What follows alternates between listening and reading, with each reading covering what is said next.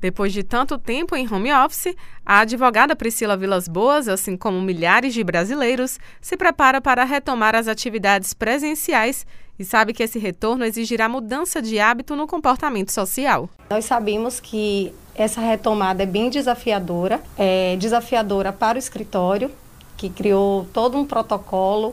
A gente passou por um processo aí de adaptação ao home office e sabemos que o retorno exigirá uma rotina diferente daquela que nós estávamos acostumados, né? Ela trabalha em um escritório de advocacia que pensou em cada detalhe e elaborou protocolos rígidos para uma retomada segura, como destaca o gerente de RH, Eduardo Azevedo. Nós criamos diversos infográficos, até vídeos ilustrativos simulando como as pessoas deveriam se comportar ao adentrar ao escritório.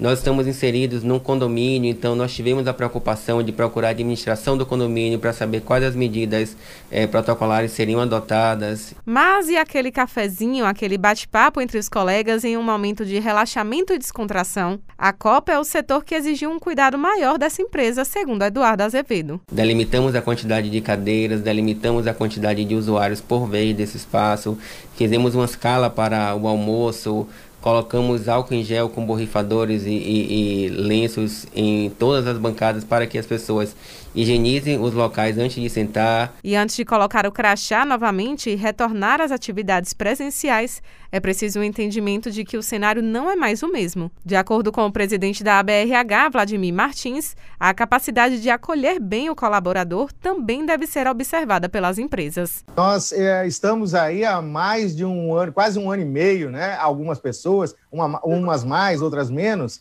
fora desse ambiente. Então, praticamente, ele tornou-se um ambiente novo, até porque ele é realmente um ambiente novo com novas medidas e tudo mais. Já não era mais aquele ambiente que a gente deixou lá atrás. Então, é imprescindível que as áreas de recursos humanos, os líderes, tenham esse cuidado né, com a, a chegada dessas pessoas, preparar bem essa chegada, né? É, é, estar com todas as regras que deverão ser cumpridas, bem claras e explícitas, para que não haja aí é, dificuldade de entendimento. Então, tudo isso é fundamental. Raíssa Novaes para Educadora FM.